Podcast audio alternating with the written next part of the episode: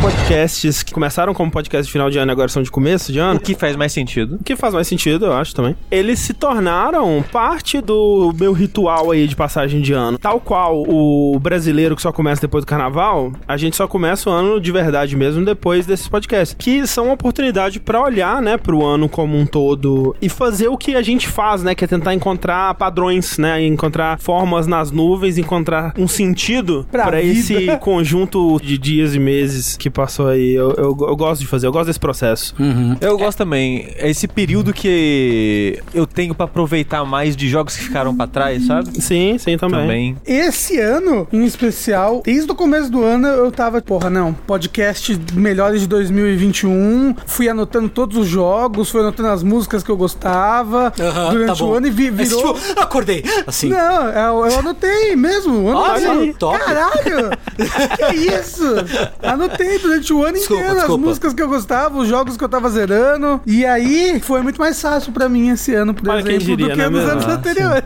Quem diria? Sim. Eu gostaria de fazer um pouco mais disso ao longo desse ano. Vamos ver se eu consigo. Provavelmente não. É bom pra você já lembrar tudo que você fez, né, ao longo É. do ano, e você ter meio que uma retrospectiva, e ajuda na hora da gente gravar também. E também fica as coisas que você deixou pra trás, que não eu faço, Sim. né? Tipo, jogos que eu queria jogar e aproveito esse momento. Mas eu fiz um erro. Eu só anotei os jogos que eu zerei. Tem É. vários jogos que eu não zerei que eu sinto que deveriam entrar no melhores do ano. Eu só não zerei porque eu não tive tempo. Eu tenho que re- me relembrar, assim, tenho que fazer um- uma meditação, sentir as pontas dos dedos dos meus pés, pra pensar, hum, que jogo que eu joguei, não zerei, não anotei aqui, que era bom. Fica no histórico dos consoles e da do Steam, né? Então, normalmente o que eu faço é olhar a lista dos vértices. Porque Ah, normalmente que eu sim, jogo eu falo é no bom. vértice. Então, tipo, É ah, ok, verdade. joguei esse. Ah, é verdade, joguei, joguei, joguei esse aqui, joguei esse aqui. Mas, Rafa, olha só. Ainda há tempo pra você fazer isso, e fazer sua meditação e entrar em contato com o seu interior. Porque, afinal de contas, esse é o primeiro podcast da nossa trilogia que vai olhar pra 2021. E nesse primeiro podcast, pra começar bem light, a gente vai falar das nossas trilhas favoritas. Isso, no mato, né? Isso.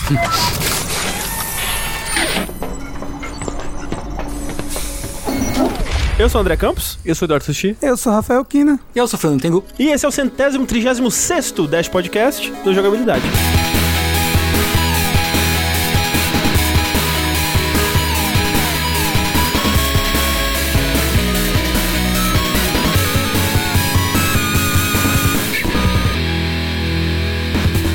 Lá então eleger aqui as nossas trilhas favoritas de 2021 daquele jeitinho que a gente sempre faz, né? Então, cada um de nós selecionou quatro de suas músicas favoritas ao longo desse belíssimo ano. A gente vai ter algumas menções honrosas aqui e ali, né? Porque não dá pra colocar tudo que a gente gostaria. E já começo aqui dando uma impressão que eu acho que a gente vai falar sobre também quando a gente for dar uma geral no ano em si, no quesito jogos, mas eu acho que se aplica também pras músicas, que eu sinto que, ao contrário de anos como 2017, eu acho que o ano de 2021 em questão de música, ele não teve um grande destaque, tipo, nossa, olha essa trilha, meu Deus, que trilha incrível pra entrar pra história das trilhas dos videogames, né? Tanto que a trilha que se tem muita essa sensação é a trilha do Nier Replicant, que meio que não é uma trilha de 2021, né? Mas ao mesmo tempo, eu acho que, tal qual como os jogos, tem muita coisa boa que não chama tanta atenção. É um ano de boa média, mas de baixos picos. É tipo isso. Tanto pra música quanto pros jogos É, no geral, assim, sim. pra mim. E nesse sentido, eu queria começar então puxando uma música que é de um jogo que ele não vai estar no meu top 10, mas é um jogo que eu gostei bastante de ter jogado, feliz por ter conseguido jogar ele. Não é o tipo de jogo que eu normalmente jogo aí, na, dado o meu histórico. E a trilha dele se encaixa muito bem nisso que a gente tava falando, de ser uma trilha que a média dela é boa, mas não se destaca muito. Eu acho que é uma daquelas trilhas que eu nunca escutaria fora do jogo. É uma trilha que ela faz um excelente trabalho de ambientação e criar um clima, criar uma textura pro mundo do jogo, que é a trilha de Returnal. Uou! Que no caso é um jogo de ficção científica com elementos de terror, né? Horror cósmico. com uma coisa meio Giger, né, do Alien, assim, na Isso. estética. Mas a trilha dele, ela é bem única, assim, ela puxa pra aquela coisa de sintetizadores, mas ela cria uma coisa bem eletrônica, mais moderna em cima disso, né, então ela usa aqueles elementos picotados de, de sons mais tradicionais pra composição e tal. Sabe o que ela me lembra um pouco? Hum. Posso estar falando merda, mas ela me lembra um pouco a vibe Hans Zimmer da vida, assim. Ela tem um quê de Hans Zimmer, né? É. Tipo, tirando essa que eu vou falar, a música que mais me remete a Returnal é justamente a música que toca quando tá no menu do jogo, que ficam uns, uns violinos, que lembra bem Hans Zimmer mesmo. E essa trilha tem algo que eu gosto muito e eu vou falar eventualmente quando eu for falar das músicas que eu escolhi. Ela tem um leitmotiv. Tem. É, tem um tema do jogo Sim. que tá presente em várias músicas, incluindo essa que você escolheu. Você tá dizendo que é o, o sonzinho do piano? Exato, do então, órgão. é exatamente por isso. Sem entrar em muito spoiler aqui, né? Ele é sobre essa astronauta que ela cai nesse planeta desconhecido, um planeta super hostil que tá tentando de tudo matar ela. Só que toda vez que ela morre, ela retorna. Ela tá presa nesse loop de vida e morte, do qual ela não consegue escapar e a cada morte ela tenta chegar um pouco mais longe pra desvendar o mistério e eventualmente voltar pra casa. Em momentos específicos ela começa a ter flashbacks e cenas, né, picotadas da vida anterior dela vão aparecendo, né? Uma cena em específico é uma, uma mão tocando um piano e aquelas notas musicais ali, elas formam esse motivo musical que o Sushi tava falando, que na verdade são notas musicais tiradas da música Don't Fear the Reaper do Blue Oyster Cult, né? Oh. Que é uma música que toca, inclusive, num dos créditos, acho que no final verdadeiro do jogo, assim, os créditos tocam essa música, que é uma música que se repete ao longo do jogo.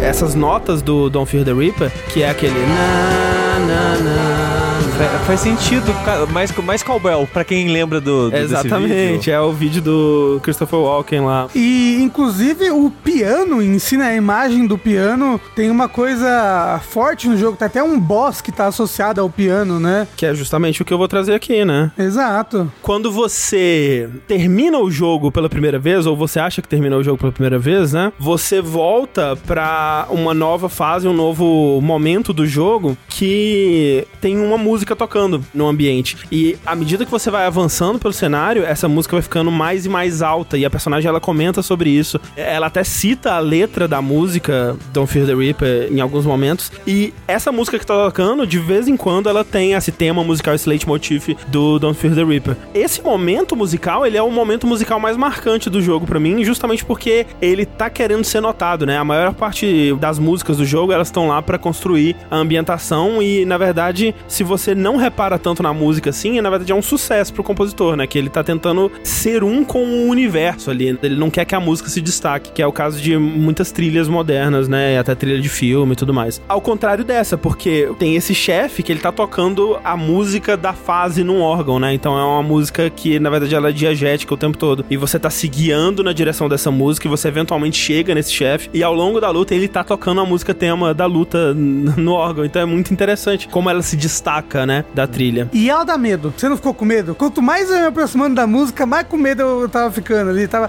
ai, que coisa, que sensação de desconforto, não sei. É, e o, o desespero da Celine, É, né? então, Porque é. ela não tá aguentando mais a música, e ela fala como tá alto e que ela precisa fazer aquilo parar. Então vamos ouvi-la aí, que é o tema de Echoing Ruins e do chefe Hyperion.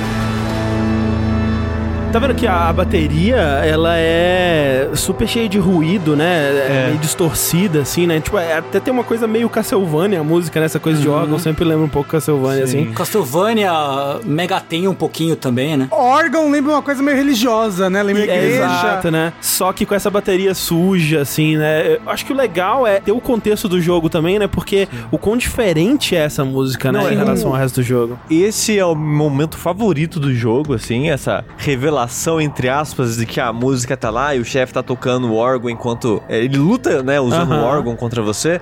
E com a maneira que isso amarra toda a situação do jogo, né? A Sim, maneira que a sim. música entra em destaque, a maneira que o visual do cenário comunica tanto da história do jogo quando você entende um pouco mais da história do jogo, Uhum. que o órgão dele parece que é feito de coral, por exemplo, né? Sim, tem Essas- uma coisa sobre o fundo do mar, né? O fundo do, É. do rio, né? Isso, tal. tipo, tem uma construção de concreto quebrado que parece umas pernas de ponte, sabe? As estruturas que aham. suportam uma ponte assim, você fica. "Ah!" É tudo muito simbólico, né? E aí, tipo, se Sim. você vai pesquisar mais a fundo, né? Selene, na mitologia grega, o pai dela chamava Hyperion, que é o nome desse chefe. E aí tem toda uma outra camada que você Sim, pode é. ir tirando daí. É, ele meio que amarra todas as temáticas do jogo Sim. nesse chefe e é um momento muito legal, porque é uma luta muito legal e toda a construção, incluindo a música principalmente, joga tudo mais lá pra cima ainda. Não, e visualmente falando, a loucura que é esse chefe do Bullet Hell Ah, dele, sim. né? Das milhares de projéteis voando pra lá e pra cá. E ele tocando a música e os projéteis saem de dentro do órgão musical ali, né? Aham, Sim. aham. Acho que é um, o melhor momento do jogo, realmente. E é interessante que o compositor desse jogo, que é o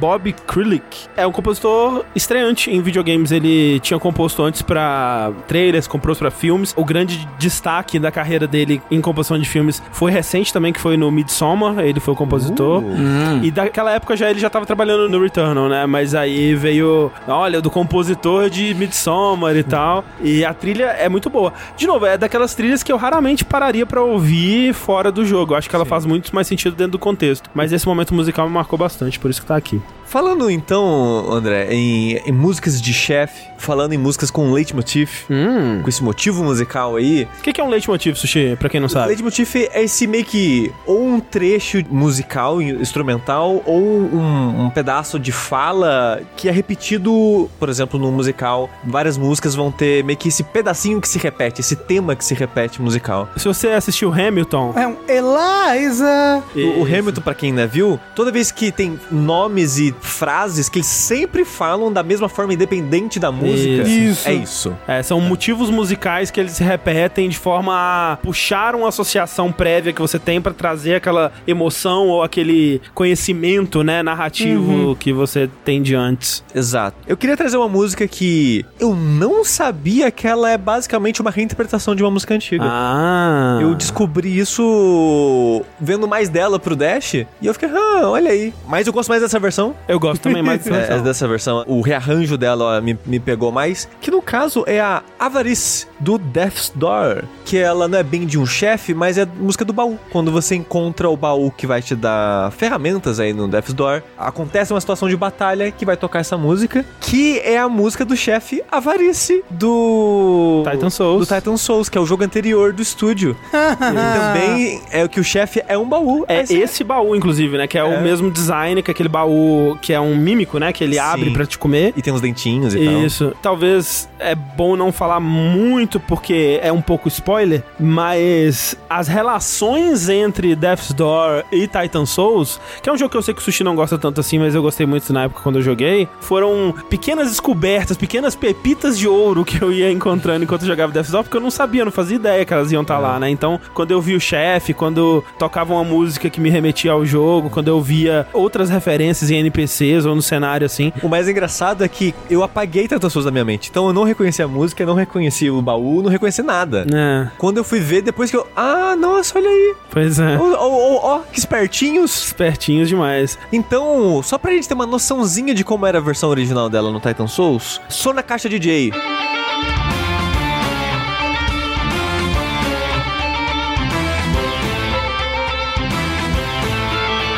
vê que é uma música simples, né? Tipo, É. com os instrumentinhos bem sintetizados. Um rockzinho meio power metal, assim, bem grudento. É, que encaixa bem com o, o Titan Souls, que é- era um jogo que veio de Game Jam, um jogo bem simples, bem pequenininho. Que acabou sendo um grande hit, né, na Aham. época. E permitiu, né, o estúdio fazer esse jogo um pouco mais ambicioso no Death's Door. E essa ambição, essa avareza... Mentira. o compositor, que é o mesmo, né, Sim. ele pegou esse tema, ele trouxe de volta retrabalhado e misturou um pouco com a trilha do Death's Door. Exato. Ele pegou alguns trechos do tema do Death's Door e tacou nessa música. É, o Death's Door é outro jogo que faz muito bem o leitmotiv. Ele tem É. um tema principal e esse tema ele aparece bastante espalhado pelo jogo. Então, manda aí pra gente ver.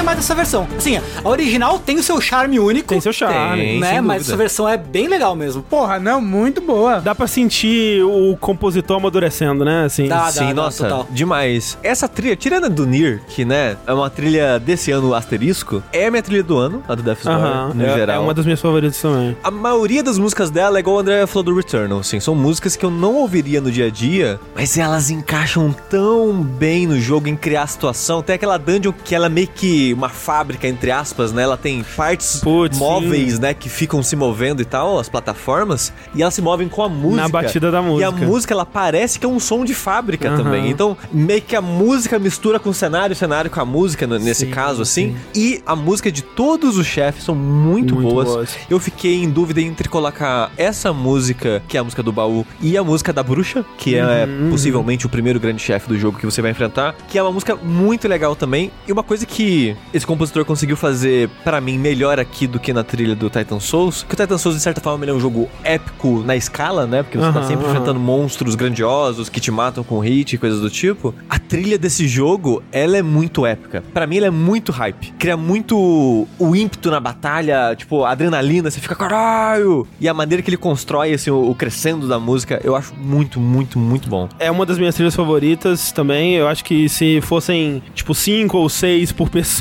ela eu teria escolhido. Inclusive, tipo, eu tinha, tinha deixado, né, um, um slot vago, assim, na minha última música pra ver o que, que vocês iam colocar. Porque tem jogos que eu gostaria muito que tivessem aqui. E, pô, sei lá, se ninguém colocar Death's Door, talvez eu coloque é, é, na minha, né? Porque realmente é uma, uma puta trilha foda. Gosto muito também do o, tema do último chefe, que é uma versão meio rockzinho do tema do jogo. Sim. Que o tema do jogo em si, ele é meio melancólico, né? Ele é um tema mais sóbrio, assim. Só que eu acho uma melodia muito bonita e quando eles transformam isso numa música de batalha, eu achei que ficou muito legal também. Não, a música do sapo. Porque o coachar do sapo, ele lembra um pouco meio que um tamborzinho, né? Quando você ouve. E ele incorpora essa percussão que lembra o coachar do sapo na música e é legal pra caralho a música do É sapo. muito bom. Que sapão. No ano passado, eu tava explicando uma situação que aconteceu aqui na nossa seleção de músicas para esse dash especial de trilhas, e eu usei como metáfora um self-service, né? Um buffet de self-service, Aham. né? Porque ano passado a gente teve o quê? Final Fantasy VII Remake, né? E tinha muita É. música legal. Falei o seguinte: eu cheguei primeiro no buffet e já falou, pô, fui pegando várias coisas assim pra já deixar separado, entendeu? Aham, aham. Esse ano aconteceu uma situação meio que inversa. É como se o Rafa e eu tivéssemos chegado ao mesmo tempo no buffet, só sobrou um pastelzinho de queijo. Aí o Rafa, tipo, pode pegar, você gosta de queijo? Não, não, pode pegar, pô. Eu vou lá pegar o de, de carne. Não, mas pô, mas pega o de queijo aí. Não, não, tô, tô de boa. Vou pegar ali, tem bolinha de queijo ali. Não, mas pô, você gosta de pastel? Pega o pastel. Não, não, não, tô tranquilo. Até um chega pro outro e falou: Fica com a porra do pastel de queijo, filho da puta. Enfia no cu esse pastel, caralho! Botando pastel na boca um do outro. Desgraçado! Engole o pastel! Isso. Porque esse ano a gente teve o remake, remaster, update do Nier, né? Do Nier Replicante. sim. E aí, porra, trilha de Nier é aquela coisa, né? É aquele esculacho. É, é trilha da década, assim, é um negócio é absurdo. É a primeira coisa do jogo que bate na tua cara, assim, pá! Fala, caralho, que trilha é essa, assim? Porque Sim. várias outras coisas, tipo, história, demora, né, pra te pegar, demora pra sim. você sentir. A trilha, ela te bate, pá, na tua cara. Direto, Toma exato. sentimento, filha da puta, pá! Isso. É tipo isso, né? E o Rafa falou assim: pô, você gosta muito mais de Nier do que eu. E a gente não gosta de repetir jogo nem nada aqui, né? Na, na seleção. Pega aí, pode escolher e tal. Eu, tipo, não, fica tranquilo. Mas isso já de caso pensado. Por quê? Porque eu sabia que 2021 teve outro jogo com trilha composta e supervisionada pelo Keiichi Okabe, que é o compositor do Nier Ah, né? Sim. Que é o, a trilha do glorioso Voice of Cards, que tem o Keiichi Okabe como diretor musical. Porém, curiosamente, a música que eu escolhi, né? Eu, eu acho a trilha do Voice of Cards espetacular, acho um jogo muito bom, inclusive. A música que eu escolhi pra essa lista não foi composta por ele. Ah, olha olha aí. só. Foi composta por um cara da empresa que é a Monaka, que é a empresa do Keiichi Okabe, que presta serviços de composição para outras empresas, no caso a, a Square e a Platinum e tudo mais. Ela foi composta pelo Oliver Good, que é um dos camaradas ali do Keiichi Okabe, mas se você ouve sem saber, você fala, porra, Keiichi Okabe é essa merda. Mas é que nem a gente no Dash do show de Meguro ali, falando altas músicas que não eram do show de Meguro, porque e isso é uma coisa, na verdade, que acontece, eu acho que mais em trilha de filme, ou trilhas grandes de jogos, né? Trilhas que às vezes precisam ser compostas 100 músicas, 50 músicas e tal. Muito raramente vai ser, de fato, uma pessoa só que vai compor, né? O próprio Hans Zimmer que a gente citou, pô, como é que o Hans Zimmer tá compondo pra cinco filmes ao mesmo tempo? ele não tá. Tipo, ele geralmente compõe um tema principal e a equipe dele vai lá trabalhar em cima disso e fazer um Hans Zimmer-like, né? O próprio Hans Zimmer, alguns diriam que já é um Hans Zimmer-like hoje em dia. Mas o Oliver aí, ele fez um ótimo trabalho de fazer É. um Kate Okabe-like, né? Sim, é, eu achava que era do Kit Okabe. É, pra mim ele emula perfeitamente o, o que o Keiichi Okabe faz nas composições dele. Então a gente vai ouvir da trilha do Voice of Cards, a música chama Forbidden Magic. É uma música que toca um pouquinho mais pra frente na história, não vou dizer em quais condições, porque é spoiler e eu gostaria que todo mundo jogasse, porque é um jogo muito legal. É, estará na minha lista de top 10, né? Spoilers. Spoiler, spoiler. Mas vamos ouvir, depois eu quero que vocês me digam se eu tô delirando em achar um Keiichi Okabe-like essa música ou não.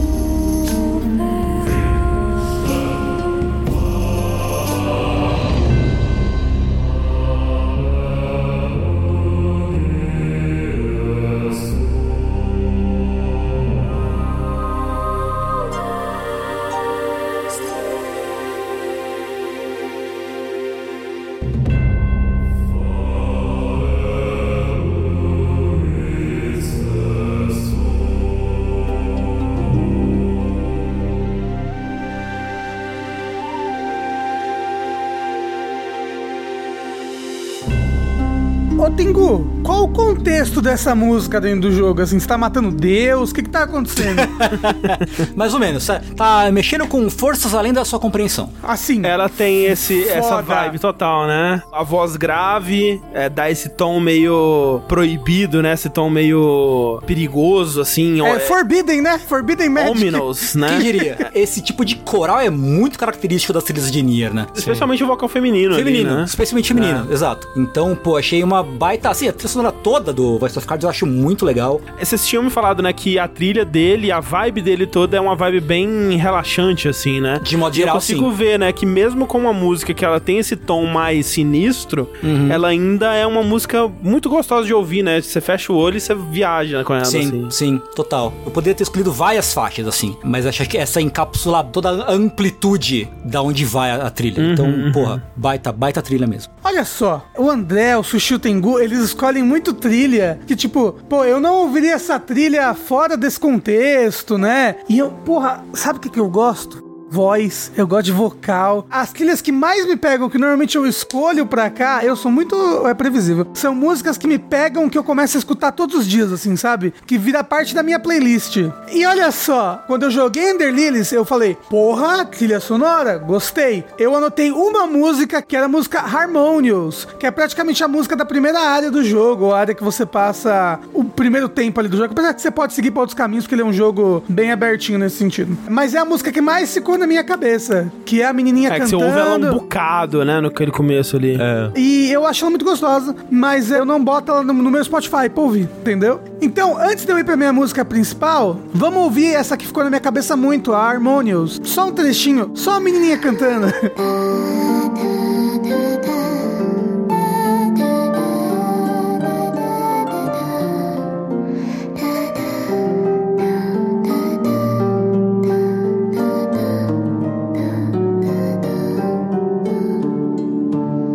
La la la la la la la na, na. Então, mas, como eu falei, eu gosto muito de música de crédito porque as músicas de créditos elas englobam normalmente a experiência do que foi o jogo, né?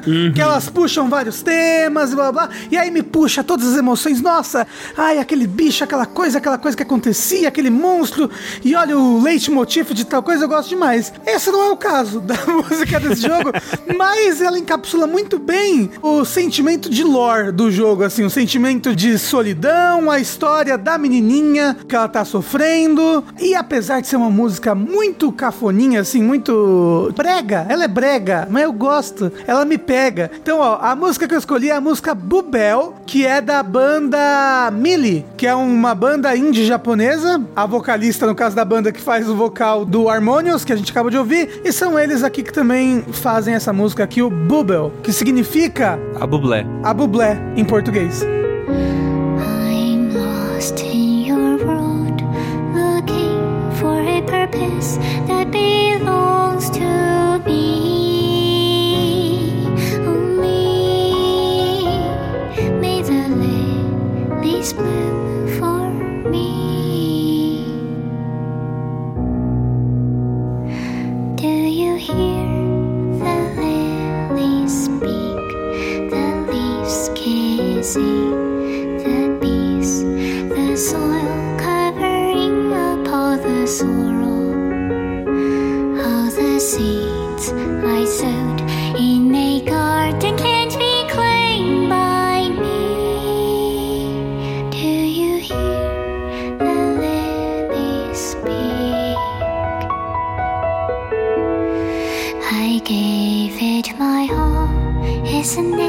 supposed to be sunny now? But my rain won't stop. My rain won't stop. The hell I saw, voices I heard, the dreams that I lost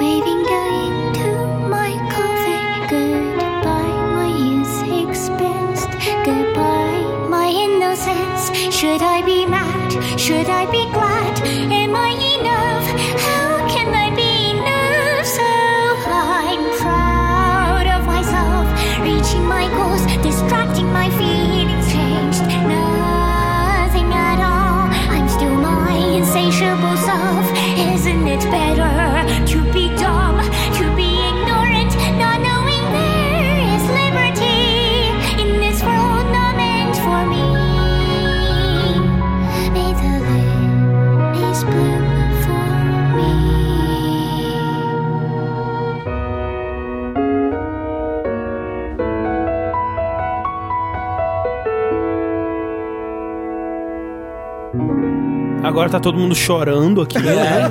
Pois é. Destruiu o nosso dia com essa música. Tirando o, o instrumental, o violino e o piano ali, que eles ficam meio dramáticos em alguns momentos, você não acha que a voz e o estilo de canto, assim, que a, a pessoa parece que ela tá procurando fôlego, assim, enquanto canta e parece que ela se perde um pouco, você não acha que lembra um pouco Steven Universe? Lembra um pouco, é verdade, assim, tipo, uma coisa muito. É muito sentimento, entendeu? Não consegue cantar, é muito sentimento. Lembra um pouco, lembra um pouco. Só que é mais dramático, né? É, mas essa voz, eu associo ela, é a protagonista cantando, É a protagonista, né? é total, É, sim, o sim, sim. sofrimento, é a, o sacrifício que ela faz, o, tudo que ela tem que guardar pra ela, tudo que ela tem que absorver dos outros só pra ela, né? Então, tipo, gosto muito dessa música. E ela, ela reflete muito a melancolia do jogo também. Eu queria, inclusive, Sim. passar pras pessoas que não vivenciaram esse momento que a gente tá se vendo aqui na câmera, né? E na parte que a menina fala que ela merece amor, ser amada, sei lá o quê, o Rafa fez biquinho de choro ali, ele tava emocionado. Ela merece!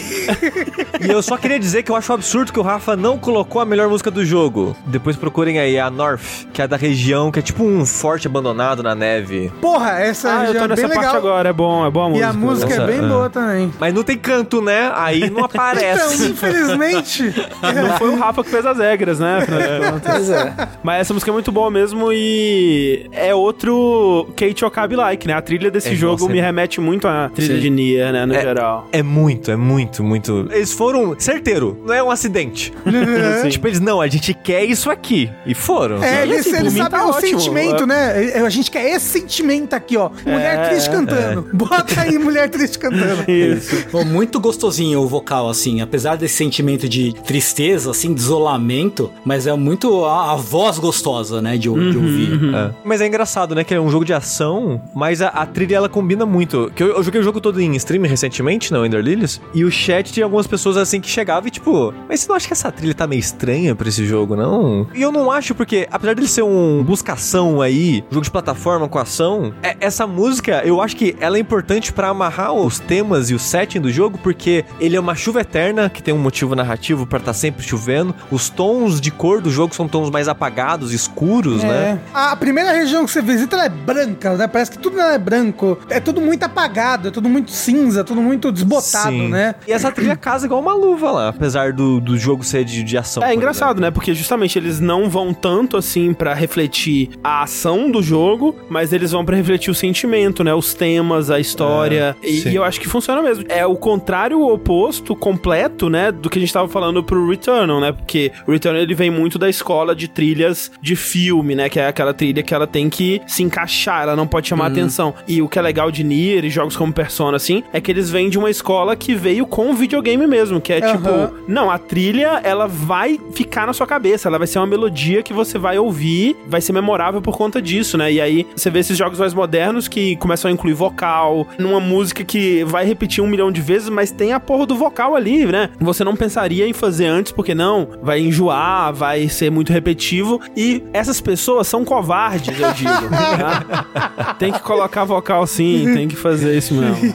Isso. E por falar então em Metroidvania com vocal que às vezes surpreende, eu quero falar aqui de um dos melhores Metroidvanias que eu joguei em 2021, que me surpreendeu bastante, porque eu não sou muito fã do primeiro jogo e as primeiras impressões de quando você joga Action Verge 2, elas não são exatamente muito positivas, né? Então, pode-se dizer que é um jogo que eu fui com uma certa má vontade, a impressão inicial não foi boa e ainda assim ele me ganhou e se tornou um dos melhores jogos desse tipo que eu joguei em 2021. Então é um feito muito impressionante e mais impressionante ainda quando você lembra, né, que tanto o Action Verge 1 quanto o 2 foram feitos por uma pessoa só, que é o Thomas Rapp, incluindo a trilha. O Isso é assustador. isso é mim. assustador demais, porque assim, eu fico pensando, cara, como que ele tem tempo de pensar em level design? Ok, agora eu vou parar de pensar no level design e fazer os gráficos e a programação e eu vou criar uma trilha conceitual completamente única, super inovadora pro tipo de jogo que a gente tá vendo e, e muito diferente do que você tem no mercado hoje em dia. Imagino a quantidade de pesquisa que envolveu isso, a quantidade de trabalho realmente que foi envolvido, porque a trilha do Action Verge 1, ela é uma trilha bem tradicional, assim, ela é uma coisa meio chiptune, né, mesmo, e a trilha do 2, ela tem algumas músicas que remetem mais diretamente à do Action Verge 1, só que o Action Verge 2, ele pega coisas do primeiro jogo, porque ele acaba sendo uma sequência, só que é difícil você ligar os pontos, né, no fundo o Action Verge, ele tem um puta lore super complexo, você tem vídeos no YouTube de horas explicando a lore de Action Verge, mas você tem que ir muito fundo pra você entender ela. Ele pega pontos que estavam bem soterrados da lore do primeiro jogo e cria um mundo bem baseado nessa lore e torna ela mais evidente. Então, o 2 ele pega elementos da cultura e mitologia suméria, né, coisas da Mesopotâmia, tanto visualmente quanto de personagens, entidades, temáticas. Eram coisas que eram mencionadas no primeiro jogo e trazem pro plano principal do 2. E com isso ele acabou fazendo a trilha refletir muito essa temática também. O que me surpreendeu muito, é uma trilha muito diferente, ela foge bastante do chiptune, ela usa bastante instrumentos étnicos, né? Esse- Instrumentos tipo alaúde, vocais de uma cantora libanesa que chama Mais Sakara. Isso já seria impressionante o suficiente se ele tivesse usando esses instrumentos e esse vocal pra criar uma música tradicional que você veria num tipo de jogo desse, mas olha, tem um vocal diferente, um- uma instrumentação diferente. Mas não, ele usa progressões de notas, né, que remetem a músicas mais Oriente Médio, né, aquela vibe que a gente associa pra alguém que talvez entenda música vai olhar e vai achar, nossa, ele só se baseou num monte de, de clichês do que soa como esse tipo de música pra nós ocidentais e tal. Pode ser, mas assim, pra mim, um completo leigo é um puta trabalho impressionante e muito único pra mim. Então, quando eu tava jogando e cheguei nessa área, né, essa música toca numa área que é uma florestinha que tá chovendo, né, e eu senti, nossa, essa música combina tanto com essa área, é tão diferente, é tão única. Essa música ficou na minha cabeça desde então e é por isso que eu trouxe ela que é uma das minhas favoritas do ano. Qual o nome dela? É Monsoon,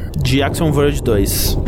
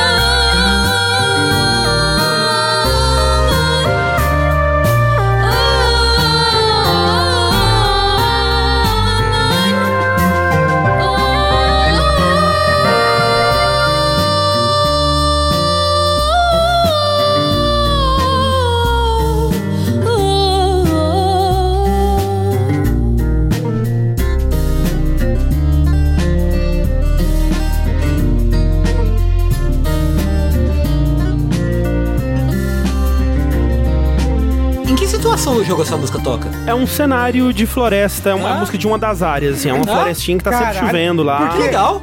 Música forte, né? Tipo, caralho, muito boa. E é muito impactante, sabe? Porque quando você chega nessa área e começa a tocar essa música, eu realmente parei assim, caralho, que trilha é essa, cara? Que o André falou, é ousado. Que ela é só uma música diária. Você É. tá ali pulando em plataforminha, batendo em robô e a música tocando no fundo, sabe? exato. Pô, muito da hora. Música Lady, Lady, Lady, Lady. Eu quero saber, será que tem um significado? Será que Eu Lady é fico uma pensando palavra? nisso. Eu, eu fico pensando, será que ele manda a música pra vocalista e fala, "Ah, improvisa aí em cima? Ou será É. que ele fala, não, aqui você fala lady, lady, lady? Isso. Sabe, tipo, eu não sei uh, como é que funciona. Como funciona esse processo criativo, né? É. Mas uma coisa que eu achei curiosa é que tem a bateriazinha, Uhum. tem um violão e tem a voz, que são os três elementos mais frequentes na música. Ah. O resto é como se fosse o Jam, sabe? Sim, Isso, tipo- vem uma flautinha. É, é, tipo, é, puxa a flautinha! aí, aí puxa o cara daquele instrumento de fazer um uau, uau, uau, uau, uau, Sim. O Teremin. É, teremin. Aí vem o sintetizador. Aí vem a flautinha. Vai vindo uns cinco instrumentos ao longo É. da música, meio que um solinho então, assim. me lembrou um ambiente assim, um bar cyberpunk, alguma coisa assim, sabe? Ah, que legal. Muito porque, legal. Porque lembrou a ideia do jogo mesmo. é... Ele é um retrofuturismo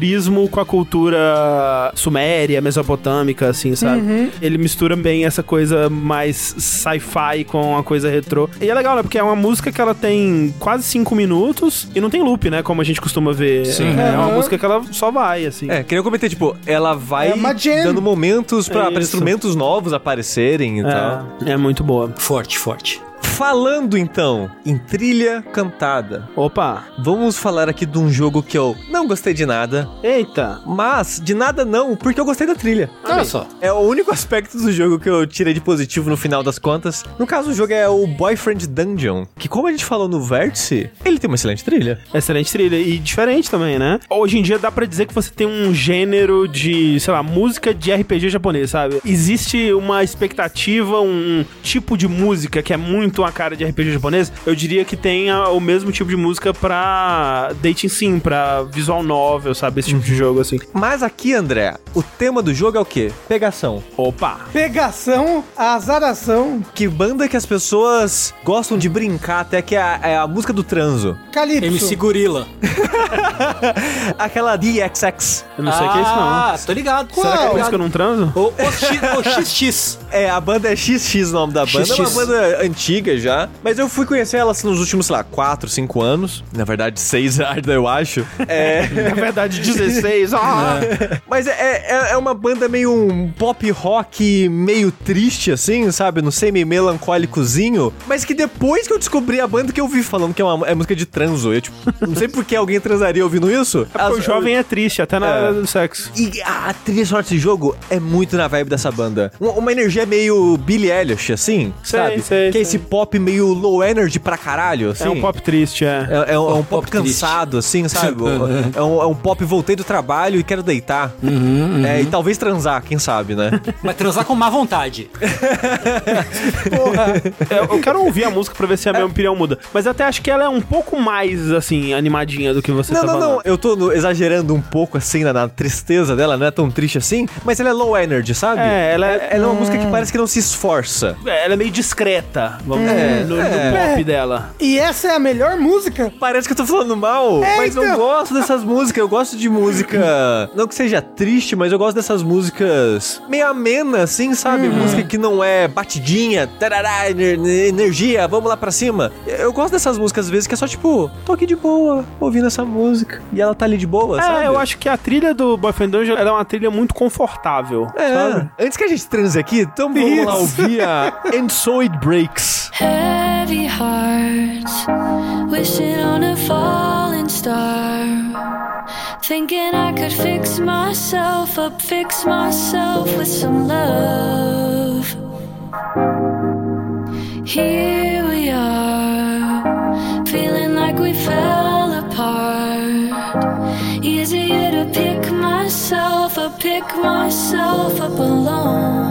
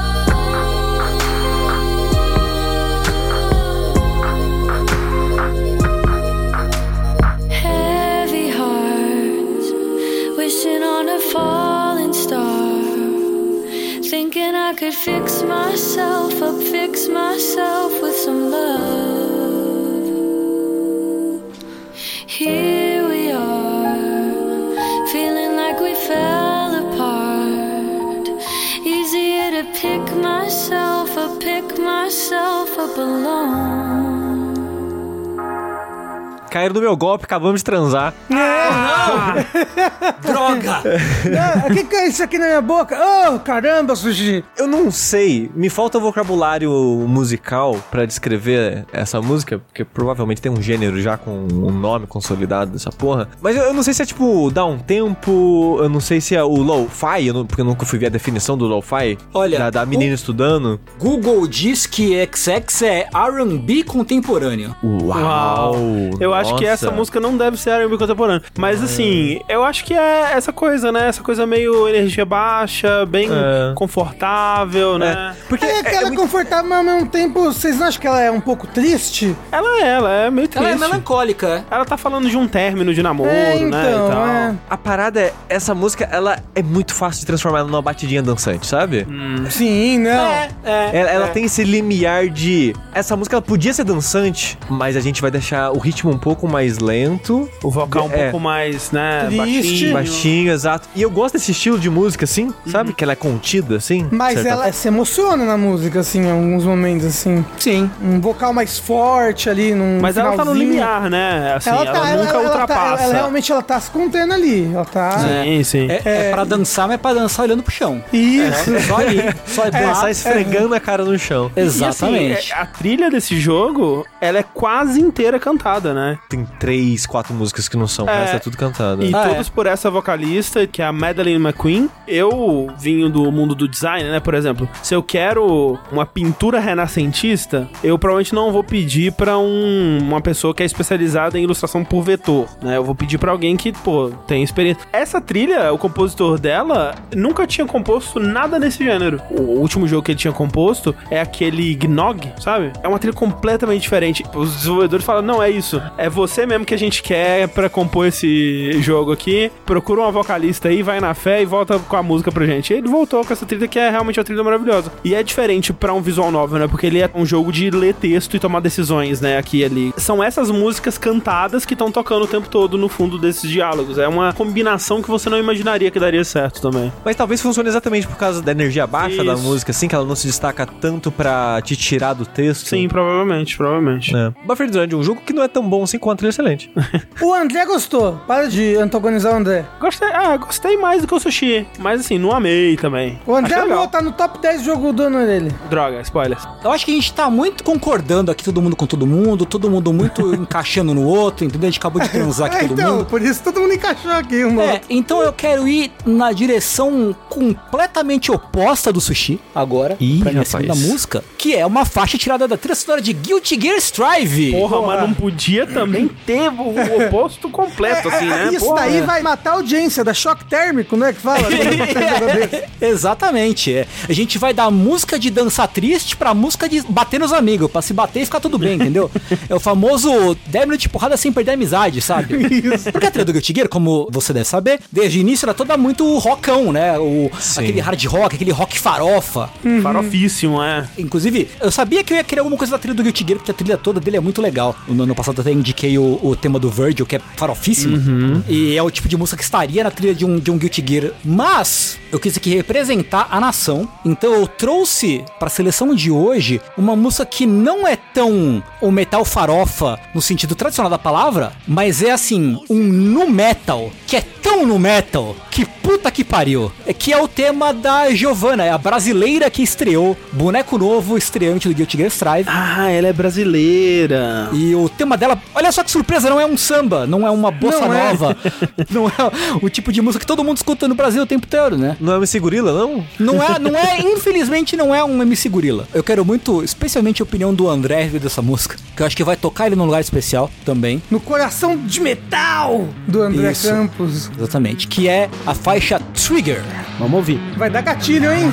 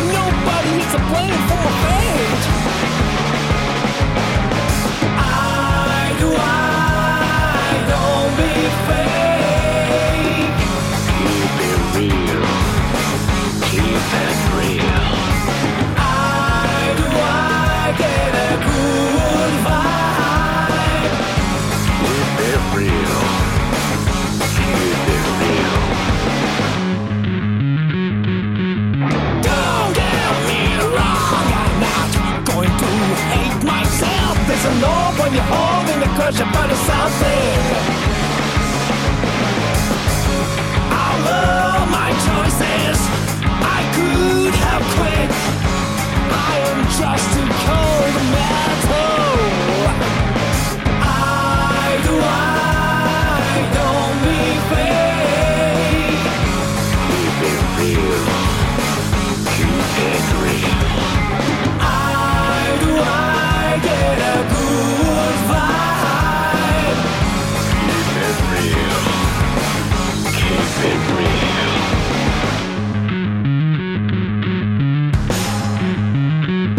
Just be a trigger with a brutish impulse. Trigger, the silent preacher. Watch out, keep your hands up. Don't make a big deal out of me. Trigger, don't be curious about me. I don't want you to get hurt. Watch out, keep your hands up. Don't make a big deal out of me.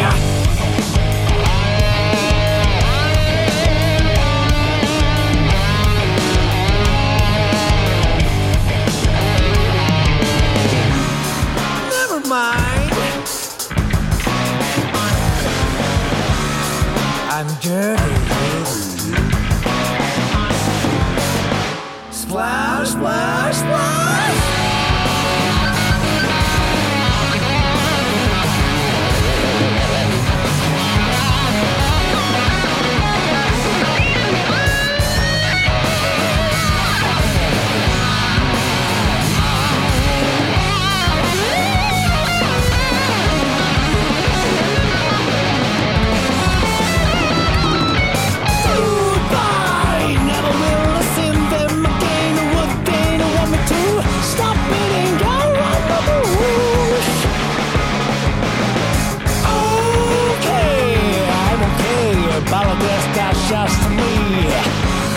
Jesu, put on my face.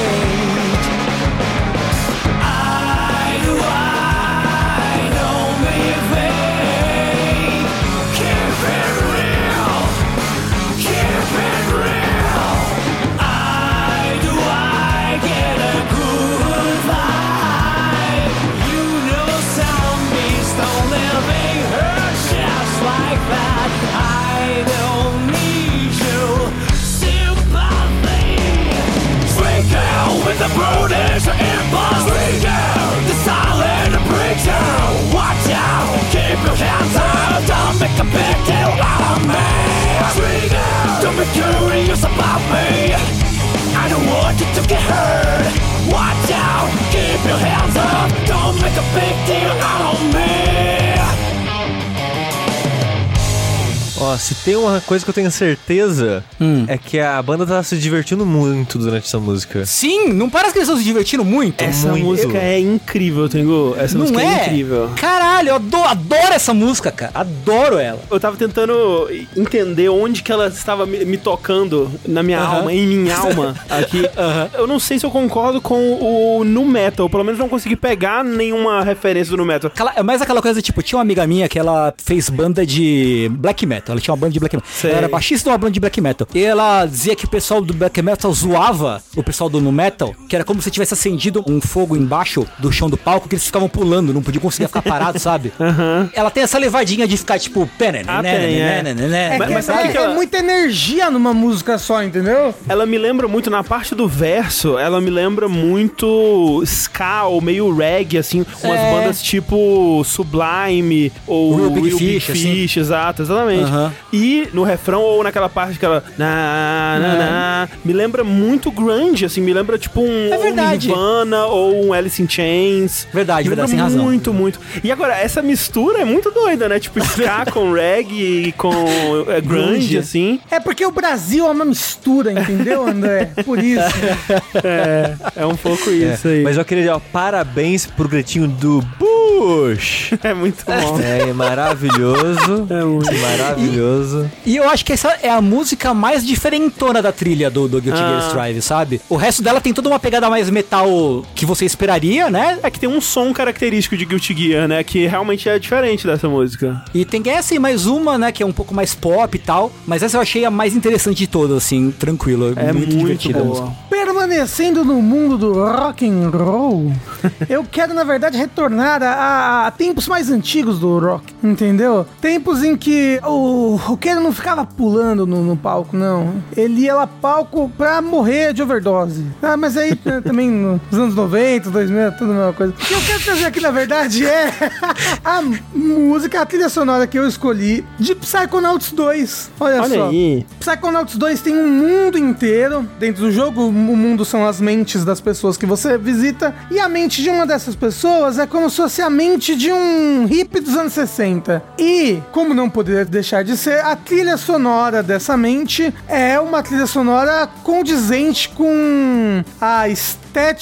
e a época e a psicodelia do ambiente. Sim. As melhores trilhas sonoras do jogo estão ali, assim, só daquela fase desse mundo. Mas eu gosto de música cantada. E no final desse mundo, olha que legal, a gente tem um pedaço musical. Uma parte cantada por ninguém mais, ninguém menos que Jack Black. Olha aí. Olha só, porque o que acontece, né? Você tá reunindo os membros dessa banda, né? E todos Isso. eles simbolizam um dos sentidos, né? Desse personagem, porque toda a ideia é que ele ficou só como um cérebro preso numa jarra por décadas. E quando Isso. você liberta esse cérebro, ele esqueceu quem ele é, ele esqueceu o que é ver, cheirar, sentir, né? E ele tá aos poucos descobrindo esses sentidos, né? E é toda essa coisa da viagem de ácido, né? De extrapolar os sentidos além do corpo, né? E aquela coisa toda. E o nome da música, ela é Cosmic Eye, que é o eu cósmico, mas também esse eye, né, olho, né, como se fosse o olho Sim, cósmico, né? E também é Cosmic Eye barra Smell the Universe, que é a melhor faixa de Psychonauts 2. lost alone, neither skin nor bone. Just a thought is all I've got. Now my cover's blown at the bottom of a lake of frozen feeling. When my friends pulled me back up, I started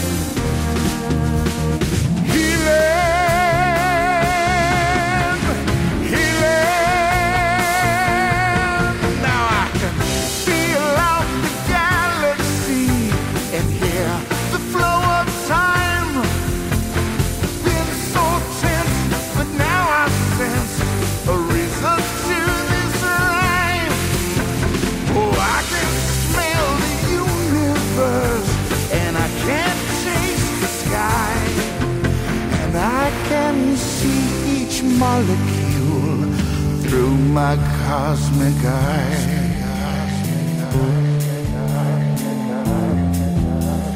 Senses are the magic keys. They fill the holes I've had. Unlocking all my memories, which I never, never.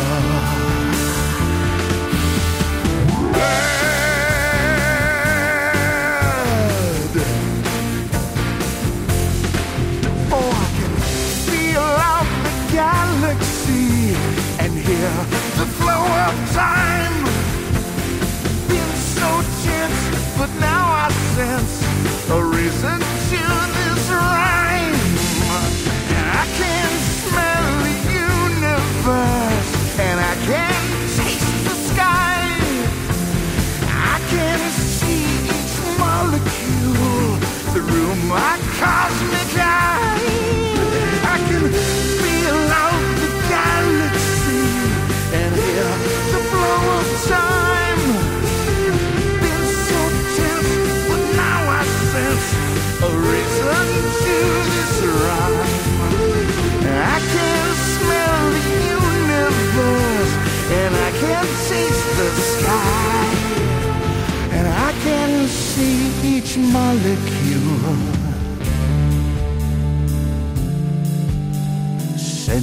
Are the magic keys.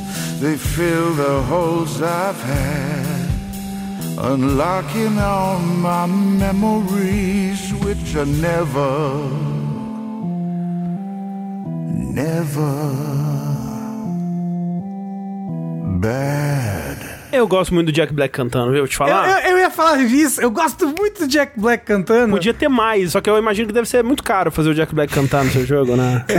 Provável. Mas, pô, o vocal dele, o vocal dele, tipo, é o que dá o, o chance né, na, na música. Exato. Eu acho que é caro contratar ele porque ele faz mocap de música, né? É. Porque é muito louco. Eu escuto essa música, consigo ver ele. Ele, é. Ele gesticulando e dançando daquele jeito dele enquanto canta. O Sushi falou, né, da trilha do Death's Door como a trilha favorita dele do ano. Psychonauts 2 é a minha trilha favorita do ano. É uma trilha que ela é tão vasta, né? Ela cobre tanta coisa, né? Ela vai de tantos gêneros. Tanto que, assim, eu gosto muito dessa música, mas eu não acho que é nem esse milieu, né, do, dos anos 60, as músicas que estão no arco desse personagem, eu acho que não são meus favoritos porque eu gosto muito de quando ela vai pro jazz. Os momentos de jazz dessa trilha eu acho fantásticos, assim. E ela tem muita coisa de trilha que lembra filme noir, que lembra filme de espionagem. Ela vai pra coisa circense, ela vai pra rock dos anos 60. É uma trilha imensa, assim. Nossa, como tem música esse jogo. Cada mente é um mundo, é um universo É. próprio, né? Então, Que muda o estilo de arte, muda, né, tudo, assim. Então tem que mudar a música também. muda às vezes até o gênero do jogo, né? É. A ser jogado. Então, realmente, a música muda muito. Mas aqui eu não sei porquê, mas esse rock anos 60, 70 hip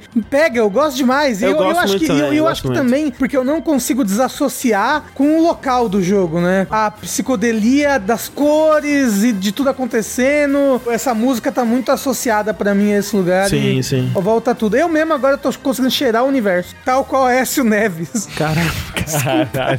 Nossa senhora. A referência da né? E assim, vale dizer também, né, o compositor é o Peter McConnell, que foi o compositor do Psychonauts 1, só que dessa vez, por conta da campanha de financiamento, muito por conta da Microsoft também, eu imagino, eles tiveram um budget muito maior pra música, né? Então, enquanto no Psychonauts 1 era uma música ou outra, um instrumento ou outro que eles conseguiam fazer gravado ao vivo, né, em vez de sintetizado, a trilha inteira do, do Psychonauts 2 foi gravada com instrumentos ao vivo, com orquestra. Eles foram, né, o Peter McConnell foi lá pro Ranch Skywalker, trouxe o Michael Land, que era um, um antigo compositor de jogos da LucasArts, também compôs pra Monkey Island e outros jogos clássicos, né? É muito legal ver, tipo, esses dois caras que são tão icônicos pra música da LucasArts fazendo essa trilha. É uma puta, puta trilha, assim. Eu recomendo darem uma escutada aí, porque só tem bangers na trilha de Psychonauts 2. Eita, voltamos pro sexo, então. É isso. e olha só, eu quero pular duas décadas aí, mas manter no gênero do rock and roll. Pô, você podia ter feito isso uns dois anos atrás, hein? Podia? De pular duas décadas. Ah, entendi. Ah, Estaremos, mas aí estaremos é, num longe- ainda pior. Já é. A tendência de fato. Não, né? a gente, em 2042 a gente vai olhar, nossa, e a gente achava que era ruim em 2022. A gente com cinco máscaras, roupa radioativa. Mas não, eu vou pular para os anos 80, né? Porque eu vou falar aqui da trilha de Guardiões da Galáxia, ou Marvel's Guardians of the Galaxy, que é o jogo aí que surpreendeu a todos nós. Esse, esse grande criador, né? Esse designer Marvel, Ah, né? o, Ma- o Marvel está em toda, né? né? Marvel's Spider-Man, É Marvel's foda, Guardians of the incrível. Galaxy, tá criando tudo. É muito prolífico mesmo. Eu falei sobre esse pedaço da trilha, né? Quando eu falei do jogo no Vértice. E eu já sabia, né? Do momento que eu ouvi essas músicas, eu sabia, não, elas vão estar no dash de final de ano, de começo de ano, sei lá. Quando a gente for falar das nossas trilhas favoritas, porque me surpreendeu demais, assim. Eu gostei tanto. Você tem no jogo essa hum, versão nova, né? Não é exatamente a versão dos quadrinhos, não é exatamente a versão do- dos filmes. É uma versão própria dos membros do Guardiões da Galáxia, é uma versão própria desse universo que foi criada pro jogo pelo pessoal da Eidos Montreal. E nesse universo, eles decidiram dar uma explicação um pouco mais elaborada do porquê que o Peter Quill ele se chama Star-Lord, né? Senhor das Estrelas, do que já foi explicado anteriormente, né? E pra isso eles disseram, né? E eles contam isso na cena de abertura do jogo que tinha essa banda chamada Star-Lord, que ele era muito fã e ele tinha o patch, o bordado dessa banda na jaqueta dele. E quando ele foi sequestrado por alienígenas, ele tava com essa jaqueta. E aí, possivelmente, as pessoas começaram a chamar ele disso. E, e foi daí pra frente, né? Pra isso, eles, na verdade, não precisavam de fazer nada além do que eles já tinham feito, que era fazer o logo da banda ali, talvez uma capa de um CD, uma capa de revista. E já tava feito, né? Só que um engenheiro de som na Eidos Montreal, que é o Steve Sepolsky, ele é um músico que ao longo da vida inteira dele ele tentou ter uma banda de rock, tentou viver do- da arte dele e acabou não dando muito certo. Ele foi trabalhar no emprego de gente grande, mas ele nunca abandonou essa paixão, né? E quando ele viu, né, a possibilidade de criar uma banda de rock dos anos 80 falsa, né, ele abraçou e mandou a proposta, né? E o cara criou um álbum de 10 músicas, que é um álbum conceitual, né, que conta uma história. Você pode ouvir esse álbum inteiro dentro do jogo. Primeiro quando você tá nessa cena inicial, né, que é muito surpreendente porque você começa com o Peter Quill ouvindo essa banda num fone de ouvido. E você, nossa, é, que legal, eles fizeram uma musiquinha da banda Star-Lord, que legal. Aí acaba a música, vai pra próxima. E você, ué, mas peraí, tem outra música, aí tem a outra, aí tem outra. E você pode ouvir o álbum inteiro desse jeito. E uma das minhas críticas que eu fiz quando eu falei desse jogo no Vértice é que eles não usam tanto assim essas músicas ao longo do jogo, porque nos momentos onde vai ter uma música cantada, vai ter uma música de rock dos anos 80, eles usam as músicas que eles licenciaram, né? Então eles vão lá usar o Kiss, uma música do Billy Idol, outras músicas assim. Só que eu descobri depois que se você colocar o jogo no modo streamer, que é onde eles tiram as músicas licenciadas, nesses momentos eles tocam as músicas do Star-Lord, da álbum. Ah, banda. que legal. Não, então, pera, então o jogo é muito melhor quando joga no modo streamer? Eu acho, sinceramente, porque eu gosto das músicas licenciadas, mas eu acho que é tão interessante o que eles fizeram e as músicas são tão legais. Óbvio, elas são muito derivativas, né? Elas estão trabalhando nos clichês que, na Sim. verdade, as bandas licenciadas estão lá, muitas vezes criaram ou, ou popularizaram e tal. Então, eu acho que tem tanto mérito nesse esforço que o cara teve, né, de, se dar o trabalho de criar a banda, criar esse estilo, criar o álbum, criar as letras, que eu acho que tem que ser ressaltado aí. Eu fiquei em dúvida de qual música que eu queria escolher. Tem todo tipo de música também no álbum, né? Tem baladinhas tristes, tem músicas épicas, tem músicas de festa, né, e tal. Eu acabei fazendo a escolha clichê, que é a primeira música do álbum, é uma música que acabou tocando em, em trailers também, mas que eu acho que é a que mais representa o espírito do álbum e no fim das contas é a que mais ficou na minha cabeça mesmo. Eu nem sei se é a minha favorita, mas eu acho que por ser a que mais encompassa os sentimentos de tudo, eu não queria vir aqui e colocar a baladinha triste, que eu talvez acho que é a melhor música do álbum, mas não ia dar a noção do que que é, né, do que que é o estilo, do que que é o, o trabalho que o cara fez em sua completude, então, por ter que escolher uma, eu escolhi Zero to Hero, que não é a música do Hércules.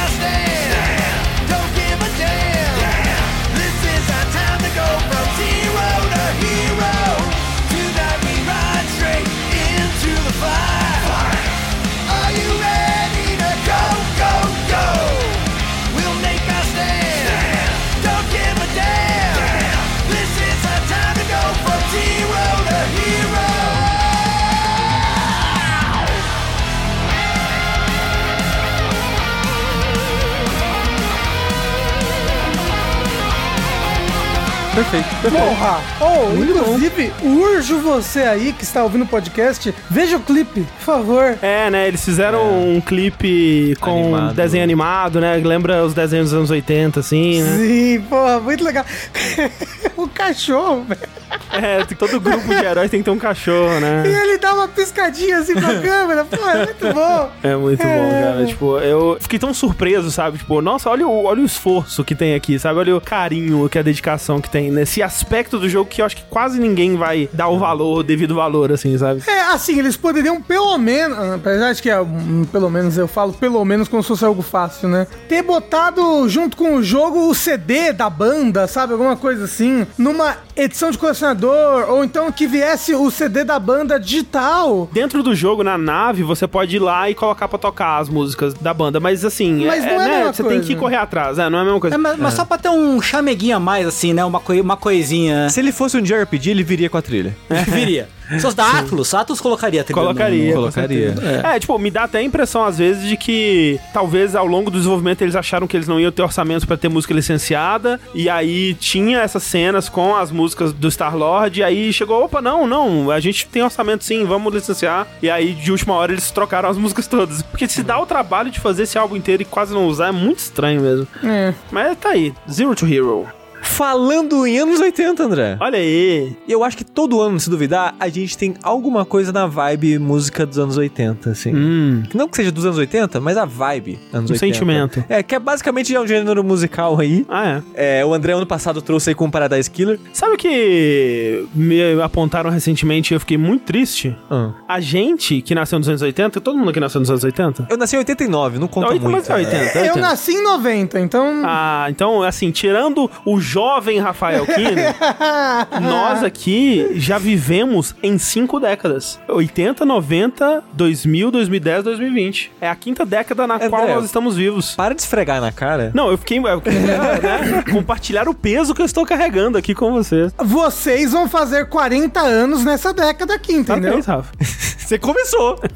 É, ninguém mandou. Tava todo mundo de boa aqui. Mas a parada é o seguinte: o tempo keep moving forward. É, isso é verdade. Que é a música que eu vou falar aqui hoje, que é a música do Toxic Avenger, que toca no jogo Road 96. Esse daí. Na, na Estrada 96 aí, que é um jogo aí de legos narrativos, mais ou menos, como o André descreveu num vértice recente, que você joga com múltiplos personagens fazendo essa jornada aí de tentar sair do país, viajando de uma ponta a outra do É, país. aí. mochileiros pegando caronas e, É, e ônibus e se metendo em altas confusões no caminho. Aí, num, num- num- num universo paralelo aí, que não é exatamente o nosso, mas bem análogo ao nosso. Crítica social foda. Exato. E a trilha sonora bem nessa vibe, mais do que anos 80, uma vibe bem, talvez, Hotline Miami, assim, sabe? Pegando essa, o synthwave aí. Por que não, Sushi? Uma vibe Fury, que é o jogo Ah, anterior onde eu conheci a banda Toxic Avenger. Toxic Avenger. É. É, porque esse jogo que o André tá falando, Fury, é um jogo de 2016, eu acho, Isso. 2015, 2016, que boa parte da trilha do Furry é o Toxic Avenger. Sim. E boa parte da trilha do Road 96 é do Toxic Avenger. Lá, uma boa parte, um quarto. É um bocado, algumas É, ele músicas. tem acho que seis músicas no Road 96. Na verdade, eu falei banda, mas na verdade é, é um cara, né? É um músico francês aí que se denomina pela internet afora The Toxic Avenger. Synthwave bateu na França, né? O Perturbator Aparentemente. francês também. E vem bom synthwave da França, É. vou te dizer. E gosto muito, queria dizer, tudo que eu ouvi dele, eu gosto bastante.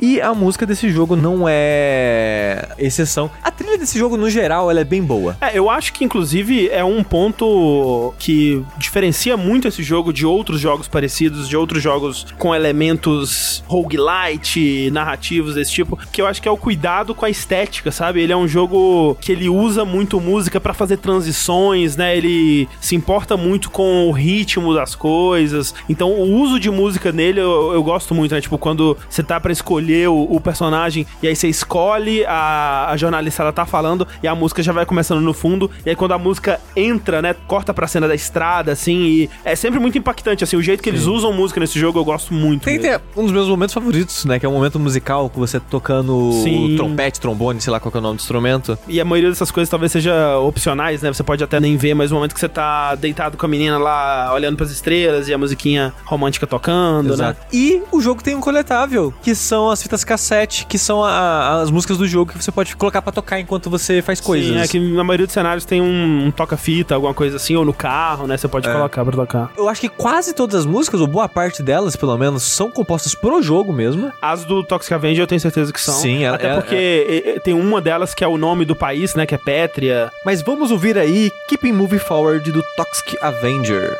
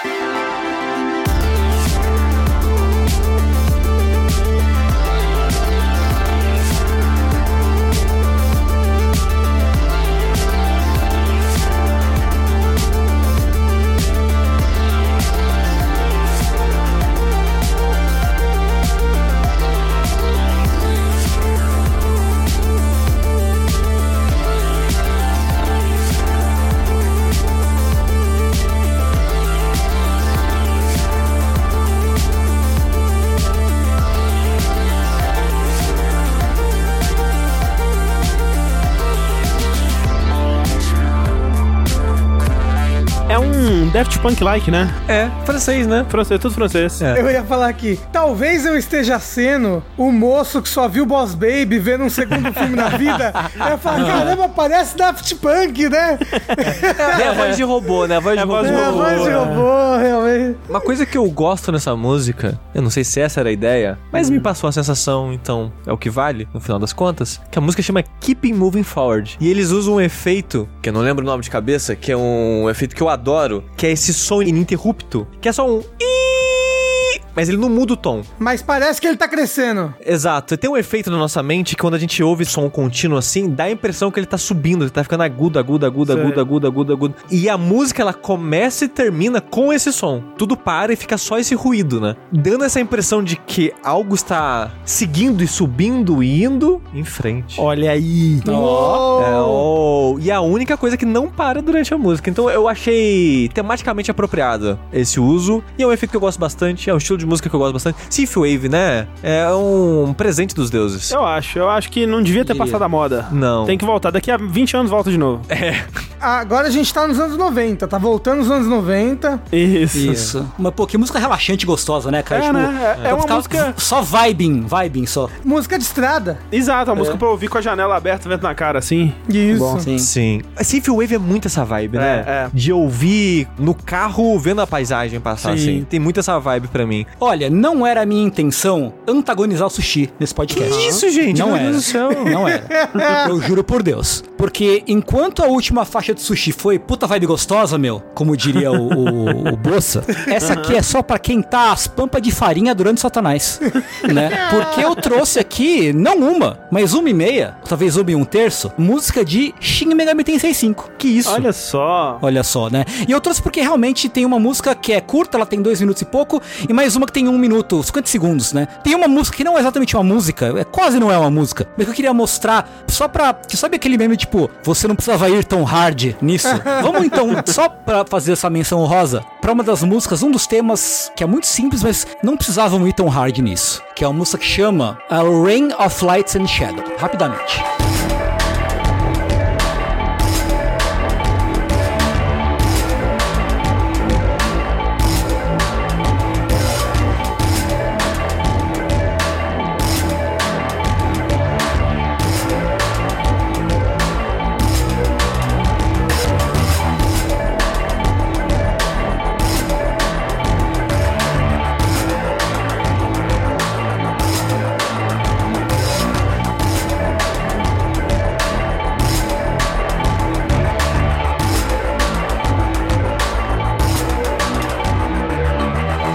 Isso é o tema da tela de level up. Sim. Que de fato, na maior parte das vezes, você sai dessa tela antes sequer da batida começar.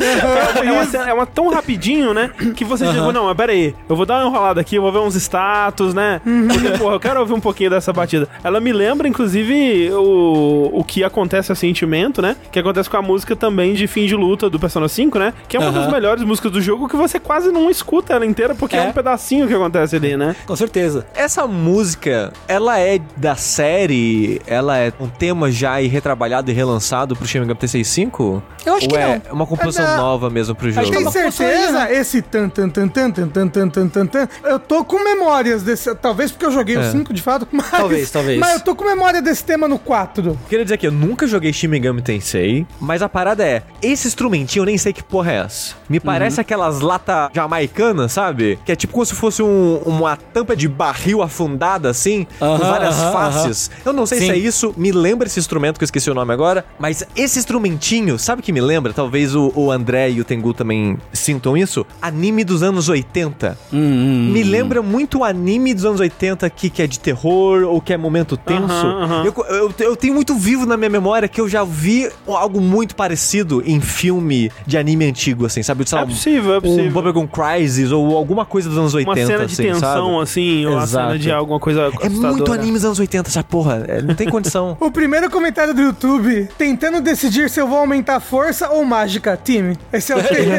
É, é basicamente isso, basicamente isso. Então assim, era só pra tipo, cara, que composição da hora pra uma tela de level up, sabe? É uma música Sim, sim. simples, mas que vai, vai duro demais, assim. Eu gosto muito desse tema. É muito bom. É, mas a música de verdade que eu queria trazer, ela se chama Battle Pazuzu. que, pra quem não sabe, é o demônio do exorcista. Exatamente. Tá? Que Tá roda a cabeça da menina. É um tema de boss battle, um dos vários temas de boss battle que são únicos, né? Existe uma música de boss battle genérica e temas de boss battles específicos, né? E essa luta contra o Pazuzu. A gente viu Megaten e Persona indo pra lados bem diferentes em termos de trilha, né? A gente teve Persona explorando rap, explorando jazz, explorando outros gêneros mais pop pra um lado, né? E o Megaten por outro se mantendo mais no rock pesado, mais industrial, mais música eletrônica, sim. E o compositor novo, agora que entrou no lugar do Shoji Meguro pra compor o Megaten desde um tempo atrás, já o 4 já era dele, né? Eu gosto muito do que ele traz de identidade pra trilha, né? Já deu pra ver um pouco na, na Rain of Light and Shadow, mas que acho que dá pra ver também um pouco nessa aí da Battle Pazuzu.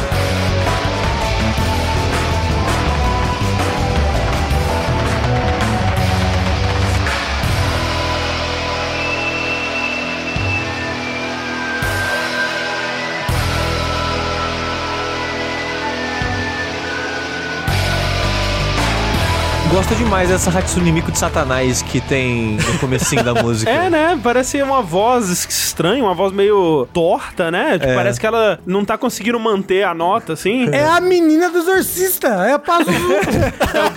tá cantando. É isso. Cara, mas eu gosto muito, assim, porque, primeiro, né, é esse som todo reverberado, né, que dá essa ideia de Aham. coisa Sim. etérea, de outro mundo e tal. Aí você tem a bateria entrando forte, a guitarra entrando forte, o ritmo todo irregular. Às vezes sobe um instrumento, volta o instrumento, o instrumento retorcido, é a Hatsune Miku do Satanás no, no fundo, né, também som É. todo distorcidão. Eu acho muito legal como essa música fala a linguagem do jogo também, né? Então, mas é porque eu acho que também tem isso. O Shin Megami Tensei, pelo menos né, do que eu entendi, do que eu joguei do- do- dos dois é um pouquinho, é muito tipo ordem e caos. E os demônios ah, são sim. caos, né? Então Sim. eu acho que a música do demônio, ela é caótica mesmo. Ela sobe, ela desce, ela reverbera, ela entra instrumenta Empina, aqui. rebola. Isso, toda delícia, toda gostosa. Então, tipo, realmente essas músicas combinam demais com o quê? Satanás. E eu queria dizer assim, do que eu ouvi até hoje da trilha de todo Shin Megami Tensei, tem uma vibe muito única pra trilha de videogame, assim. É. Você não vê esse tipo de trilha em outros jogos, assim. Deve ter, sei lá, talvez indies, jogos, menores e tal, mas não é comum, sabe? E passa uma vibe muito única e dá vontade de jogar. Eu ouço isso e digo, pô, por que eu não tô jogando a porra desse jogo? Eu acho que o Shin Megami Tensei é a cara do sushi. É a cara. Tô esperando sair pra console, que vazou aí que vai sair pra O console Sushi de ele não joga Shin Megami Tensei porque ele sabe que se jogar vai querer deixar o cabelo crescer, virar metaleiro de novo. não vai aguentar. É. Vai começar a se teleportar e fasear entre materiais de novo, assim como ele fazia na, na- na juventude dele. Isso, vai. ele vai juntar os dedinhos assim, virar lâmina, psh, sair cortando as coisas na cozinha.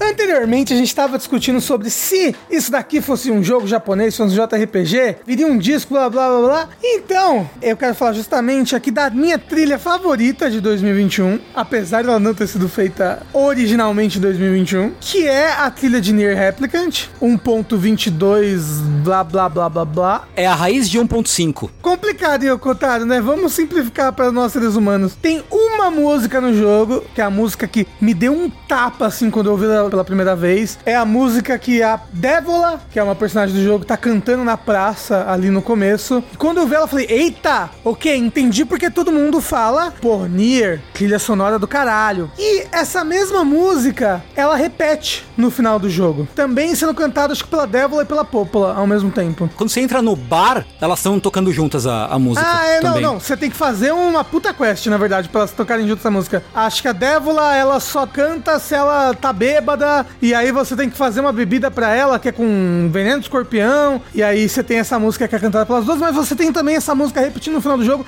e eu acho que essa música, pra mim, ela incorpora o que foi pra mim o Nier Replicant, que ela é uma música dessas duas personagens super importantes pra história, são personagens que são super interessantes, que inclusive por causa delas que eu tô com muita vontade de jogar Autômata, comecei e tive que parar por motivos do mal, conhecido como Socorro tem que jogar outras coisas, senão não tenho o que falar no podcast. Só que, primeiro, as trilhas do Nier Replicant 1.22 avos aí, elas foram refeitas, elas não são a mesma trilha Do original. do original, é, elas são Regravações, digamos. Regravações, isso. Junto com o jogo veio um CD. Olha só, um CD com as músicas. E nesse CD tem especificamente essa música que eu escolhi, que é a Song of Ancients, da versão do CD, que ela é a Song of Ancients definitivo. Que ela pega a versão mais melancólica da Song of Ancients, mistura com a versão final da música, que é uma versão que tem mais conflito envolvido. E ela é perfeita, ela toca o meu coração. Eu tenho vontade de chorar com essa música, eu não sei porquê.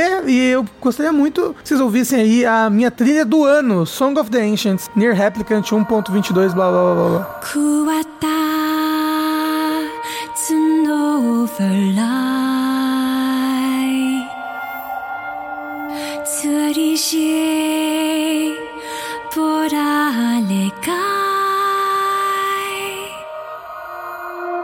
Quantify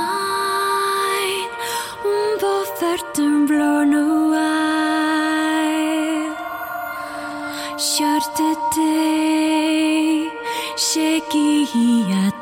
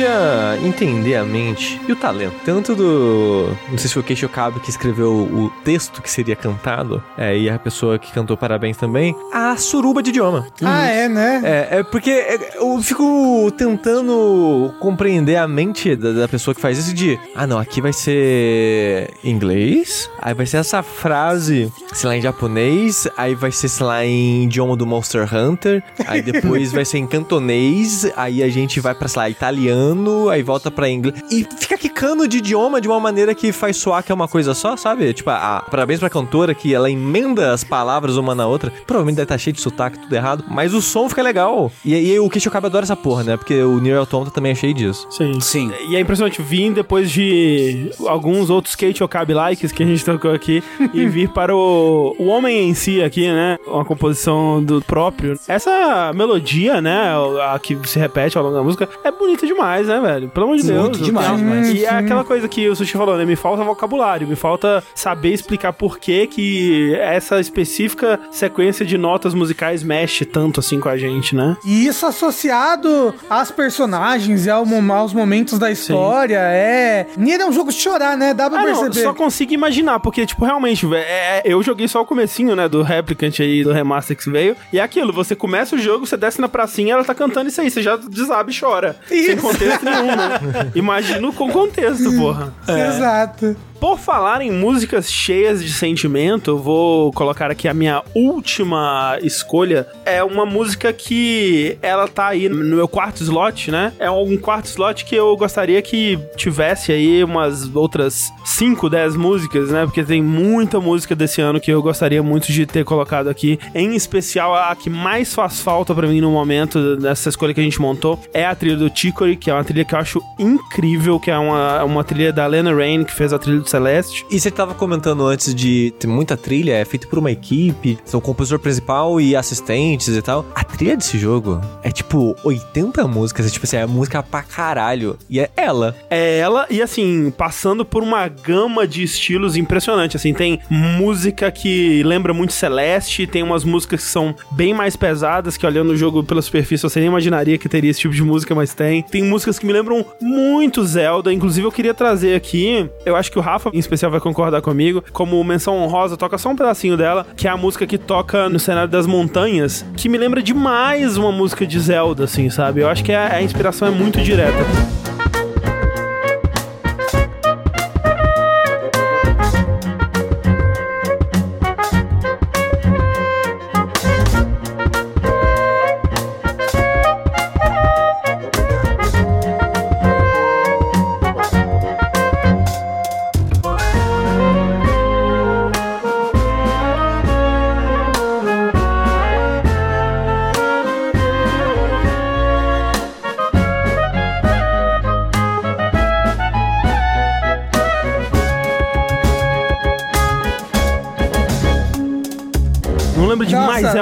Nossa, Zelda. lembra, lembra. É. Esse sentimento, aventura, ba- ba- batidinha, mas também acho que os instrumentos de sopro, lembra muito. É, lembra muito o Link's Awakening, o remake, né? Eu fiquei muito com essa vibe. Então, assim, é uma trilha que eu queria até dedicar mais, assim, a ela, porque é uma trilha muito vasta e ela cobre muitos tipos de música. É uma trilha que eu realmente adorei, mas que acabou não tendo espaço aqui nas minhas quatro decisões com muita dor no coração, porque eu tive, eu tive que escolher como Será- minha quarta música. Será que teve? Tive. Ah, uma música do DLC de Outer Wilds, que é o Echoes of the Eye, né? Que é estranho, né? Chamar de DLC, porque é um conteúdo que ele é tão vasto quanto o próprio jogo, é tão, em muitos sentidos, ambicioso quanto o próprio jogo principal. Por ele estar conectado, né? É uma história nova, mas que eles conectam com a outra, então eles fizeram ela fazer parte daquele mundo, né? E aí, em vez de lançar como um, um app separado, que talvez eu acho que no fundo até faria mais sentido e, e até beneficiaria um pouco mais eles nesse sentido, eles decidiram lançar como parte do Outer Wilds principal, por isso um DLC, que eu realmente acho que não deve nada ao jogo principal, vou falar mais sobre isso quando a gente estiver falando dos melhores do ano. E essa música que eu escolhi é a The River, e a trilha inteira desse DLC, ela tem muito dos elementos que fizeram a trilha do Outer Wilds base ser tão especial quanto eu acho, né? É uma trilha que eu gosto demais também, inclusive no ano de Outer Wilds 2019 eu coloquei uma música dele nas minhas escolhas do ano também. Mas enquanto a trilha do Outer Wilds base, ela é, ela tem um tom de otimismo, aventura, de explorar o desconhecido, de mistério e, e aquela coisa toda. A do Echoes of Die, ela tem um tom bem mais melancólico, porque a história que eles estão contando, sem entrar em detalhes aqui, é uma história muito mais melancólica. É uma história bem mais triste. A música, ela reflete um pouco isso, porque ela tem esse ar de aventura, mas no fundo aquela melancolia. Tem um som que vai tocar ao longo dela que me lembra um vocal, mas eu não sei se é realmente um vocal ou um som sintetizado aí, que dá um tom até meio fantasmagórico pra música, que é uma música que, quando você pensa o contexto onde ela tá inserido, né, que ela chama The River, porque sem entrar em spoilers, esse DLC ele é muito sobre você estar numa balsa indo para lugares, né, e quando você sobe nessa balsa, essa música começa a tocar, basicamente. E é até meio, se eu fosse dizer que um ponto negativo é que quando você desce da balsa, a música para imediatamente, e aí quando você volta, porque é muito sobre subir na balsa, fazer uma coisinha, descer da balsa, subir na balsa, fazer outra coisinha. Então, você raramente consegue ouvir essa música inteira, o que é uma pena, porque é uma puta música legal. Eu poderia ter escolhido aqui também a versão do tema principal de Outer Wilds, que toca aqui também, e é interessante porque é a mesma versão, inclusive é a música que eu trouxe pro podcast de músicas do ano de Outer Wilds, 2019, só que mudando uma nota aqui e ali, eles tiram o tom otimista da música e tornam ela uma música muito mais triste. É é impressionante o poder da música, né? Quem diria? Teoria musical. Um dia eu vou estudar, porque é, é algo que me interessa muito, assim, que eu realmente não sei explicar, né? Mas que Por que música? funciona. Por que música? Diria o Caetano Veloso que música é matemática. Como música? Como? Onde música? Onde música? Por que, Por que música? música? Vamos descobrir. Né? Tocando aí The River de Outer Wilds, Echoes of the Eye.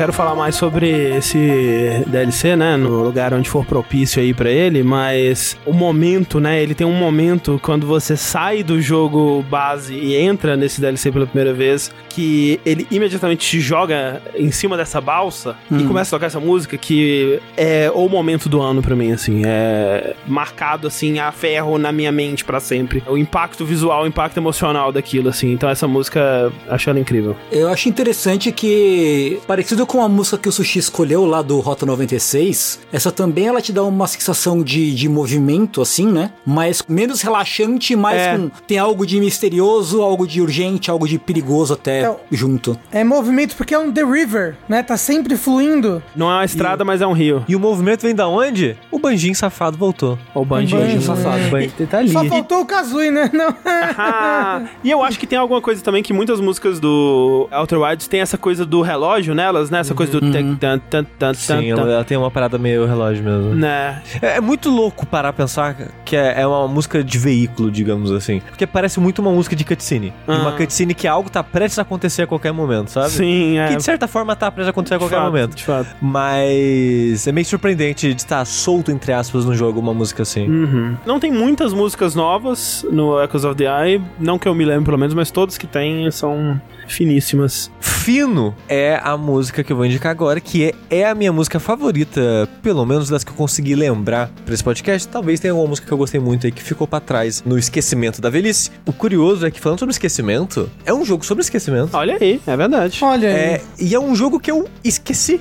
Porque eu já faço isso há muito tempo, né? De fazer as minhas listas de jogos jogados, terminados e coisas do ano pra eu meio que marcar aquele ano dos jogos pra mim e pra facilitar para nossos dashes aqui que a gente já faz há um bom tempo, né? Inclusive, eu comecei a fazer a minha lista por influência do sushi, assim, sabe? Que- recomendo. De, de- de ficar Recomendo- anotando tudo que eu jogo, esse tipo de coisa. Porque eu sou falho, minha memória é falha, mas o celular também é, mas menos do que eu. É, eu deixo a dica aí pro André Tengu, abre um doc, escreve o nome do jogo, acabou, é isso. É, é, é. É, Precisa é, de e é- disciplina, E né? é basicamente o que eu faço, sabe? Não é mega organizado e tal, mas eu fui marcando jogos de destaque, que são jogos que talvez entrem num top alguma coisa, e no final do ano, né, eu olho pra eles e vejo se eu ainda gosto, em relação deles e tal. E eu fiz lá trilhas, jogos que a trilha me marcou enquanto eu jogava. E tava lá Loop Hero, que é o jogo que eu vou falar agora. E eu meio que escolhi minhas músicas e fiquei, beleza, Loop Hero tá aqui. Por que, que o Loop Hero tá aqui? Eu não lembro da trilha de Loop Hero. E caralho, a trilha de Loop Hero, ela é muito, muito boa. E assim como eu comentei da trilha do Shin Megami Tensei 5, é uma trilha muito única. É, ela é muito única mesmo. Ela, ela tem uma pegada transgressora, digamos assim, meio Shin Megami Tensei. Porque ela, ela tem essa pegada meio suja, Isso. mas no sentido tecnológico, de parece que é, ela foi gravada com um MIDI corrompido de, sei lá, dos anos 60, não sei, sabe? Parece que... É porque tá corrompendo a memória, entendeu? Tá corrompendo a música, ela tá apagando. Eu, e até me pergunto se a música ela foi de fato feita com instrumentos e convertida, ou se realmente era MIDI. É, eu acho que ele sujou ela digitalmente depois, mas ela tem esse som usado, né? Um- É. é uma- parece que se música pudesse envelhecer, né? Uma música empoeirada que você achou num baú antigo, assim. É, exato. E como eu não lembro do jogo, eu não lembro de onde é essa música. Eu acho que ela é do, Do último chefe? É do último chefe? Eu só sei que é uma música maravilhosa chamada Star Judgment. Detalhe, antes da gente ir pra música. Quase todos, ou todos, os nomes da música da trilha são referências a Jojo. Ah, é? É. Olha só. Tem as sagas do Jojo, né? Tem as partes. Tem, sei lá, Battle Tendency, é alguma coisa Tendency. Tem a Phantom Blood, é alguma coisa Blood. Tem a Steel Ball Run, que é a saga do Jojo. Tem uma música que é Steel alguma coisa Run. E essa é a Star Judgment, que é uma referência a Star Platinum, que é, né, o stand aí do Jotaro da parte 3. Mas vamos ouvir aí a Star Judgment de Loop Hero.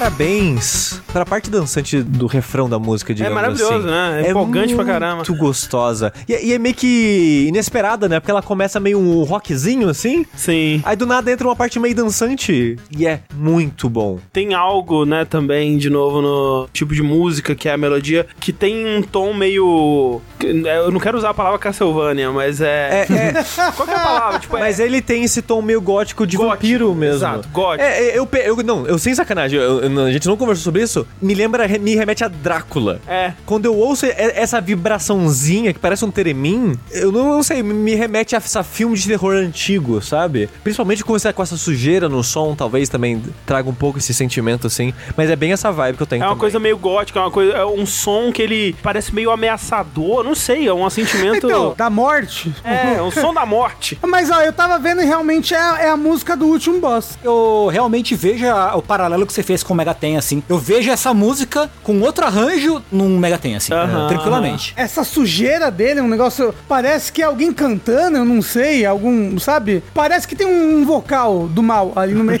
É. A parada que conecta o sentimento Megaten com essa música, assim, pra mim, é o sentimento de que, na minha época de metaleiro, eu já fui em showzinho de fundo, literal, fundo de quintal, em garagem de cara que tinha banda e chamava a banda dos amigos pra fazer um festival de final de semana, sabe? É essa vibe, sabe? É, é a vibe garagem suja, mal iluminada, com 30 pessoas suada, bêbada, ouvindo um- uns cover merda, sabe? E às vezes vai cair na porrada ali e morrer. que gostoso. Não um sentimento punk, mas esse sentimento caótico, talvez, eu não sei, sabe? Sujo de fundo de garagem É, e de, e- de coisas do tipo, assim, sabe? Que único, né? Que especial, assim, uma trilha de chiptune que ela soa como algo próprio, né? Tipo, ela, ela tem uma Sim. identidade muito própria. Tipo, quando você vai ouvir as outras músicas da trilha, né? Elas É. todas soam como esse essa música, né? Elas todas têm um tom, uma identidade que conecta a trilha inteira. É bem único mesmo. E é louco que, quando eu fui pesquisar as músicas e ouvir as músicas que vocês escolheram antes da gravação, fiz tudo pelo YouTube, né? Essa música das nossas, eu acho que ela é a mais ou a segunda mais ouvida do ano em views, assim, no YouTube. Aqui o Loop Hero ele fez muito sucesso, né? E aí é louco isso, né? A, a quantidade de sucesso que ele fez. E essa nem é a música mais ouvida da trilha, por exemplo. Aham. Tem uma que é- acho que é Cosmic Justice o nome da música, que ela é tipo o dobro de view, assim. É quase 400 mil views, eu acho, a música. A trilha também, aparentemente, né, é- impactou muitas pessoas aí, eu não- fui o único. Eu, fico muito curioso pra saber o processo do desenvolvimento dessa trilha, tipo do, do Doom, assim, que saiu aquele mini documentáriozinho do cara falando, não, eu comprei o sintetizador da puta que pariu pra fazer a ondulação no, no hardware em vez de usar só... os negócios lá, é. Eu queria ver, tipo, ah não, eu só toquei aqui no instrumento mesmo e joguei, sei lá, no Audacity pra fazer um efeitinho em Coloquei cima, um filtro sabe? sujo.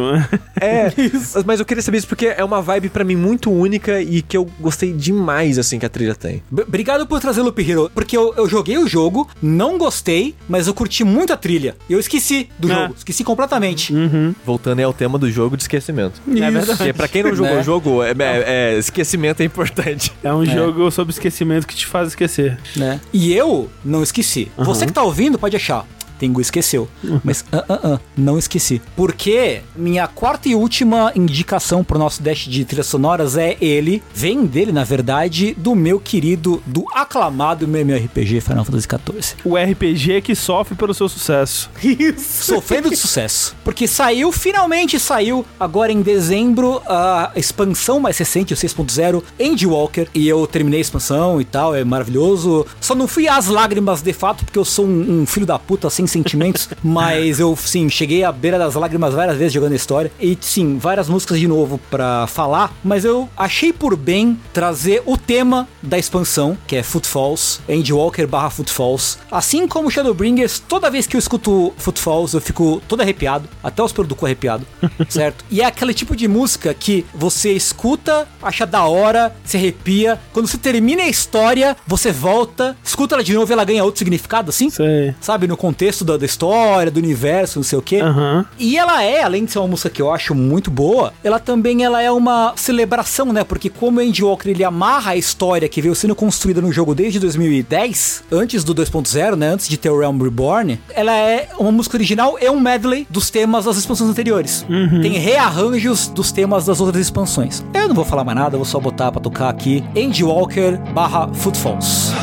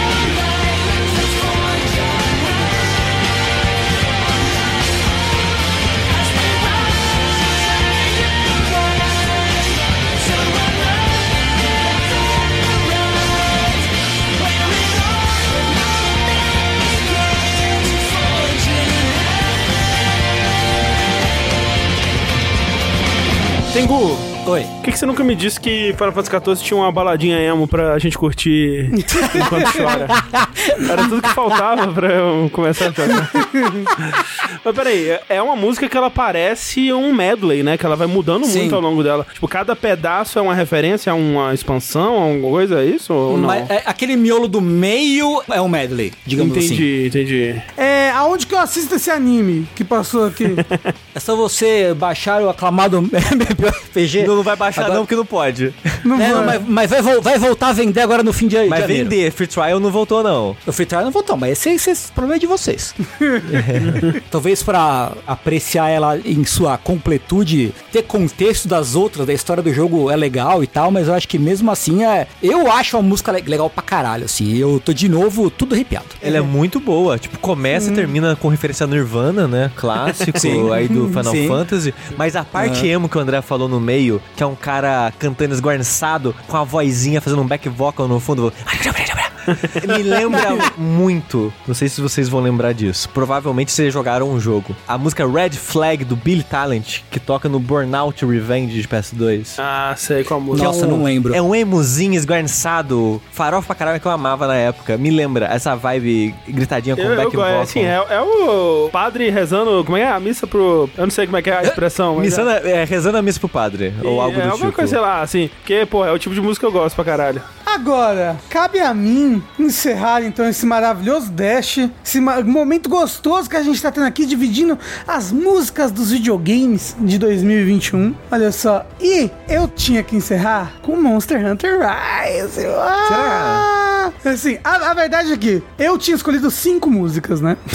Só Óbvio. podia quatro. Uma das músicas era de Smash. Porque todos os anos, desde que eu entrei na jogabilidade, eu trouxe uma música de Smash, eu acho. Entendeu? Porque Smash tá dançando DLC até agora. Só que eu precisava pegar a música de Monster Hunter Rise. Eu tive bastante dificuldade. Por quê? O milieu desse Monster Hunter Rise é Japão feudal. Isso impregna todos os outros aspectos do jogo, né? Como a música, por exemplo. E a música desse jogo, os rearranjos para cada monstro e as músicas dos monstros novas, todas têm instrumentos japoneses e tem vocal. Várias músicas têm vocal, que é uma coisa que não tinha antes. A música do Nargacuga Tengu, um dia, por favor, eu vou te passar o link. Ouça a música do Nargacuga e di- diga que eu não estou maluco. Não é uma música Clássico de Nier. Nargacuga. É uma música de. Eles pegaram uma música de Nier e botaram no Monster Hunter. E ficou irado. Mas eu tive que pegar a música de crédito do jogo. Que é uma música que você acaba ouvindo ela muito cedo no jogo. Muito cedo. Por quê? O jogo é dividido em duas campanhas. Tem a campanha single player e a campanha da guilda. A single player é apenas single player. A da guilda você pode fazer ou single player ou multiplayer. Mas essa campanha da vila, que é puramente single player, ela é como se fosse um tutorial. Ela é bem rápida, ela é apenas low rank, ou seja, é apenas os bichos fracos do Do bem jogo. rápida você diz 20 horas. Não, não, não, não, não. Se você nunca jogou o jogo, eu acho que ela é umas 10, 8 horas. Mas ela é bem rapidinha. E a outra campanha é a campanha que é maior e tudo mais. E aí, quando você zera essa campanha single player, você já ouve essa música de crédito. Tanto que tem vários monstros da campanha single player que você só enfrenta depois da música de crédito. Quando ela tocou, eu fiquei, ué, acabou? Nossa, muito rápido. E de fato ela toca muito rápido. Mas ela é uma música muito legal, tanto por ser uma música que é cantada por uma das duas gêmeas do jogo. Olha só, a última música que eu trouxe também era uma música cantada por gêmeas dentro do jogo. Essa daqui também, que tem duas gêmeas no Monster Hunter Rise, que é a Rinoa e a Minoto. Essa música é cantada pela Rinoa, é a música Beacon of Peace, o farol da paz, né? E ela é uma música bem pacífica mesmo, mas ao mesmo tempo que traz um sentimento de créditos, assim, tem um, um quê de aventura, e ela relembra bastante a música que eu acho que é a Minoto que canta, que é a música de abertura do jogo, então ela canta abertura, a outra canta encerramento. Eu sinto que é uma boa música não só pra encerrar Monster Hunter Rise, mas pra encerrar esse nosso dash aqui. De fato, Rafa. Então, com isso, a gente vai deixar vocês com a última escolha do Rafa aqui. Não sem antes nos despedir, né? Agradecer pela preferência, a sua paciência, como já nos ensinaram os antigos aí. E lembrando que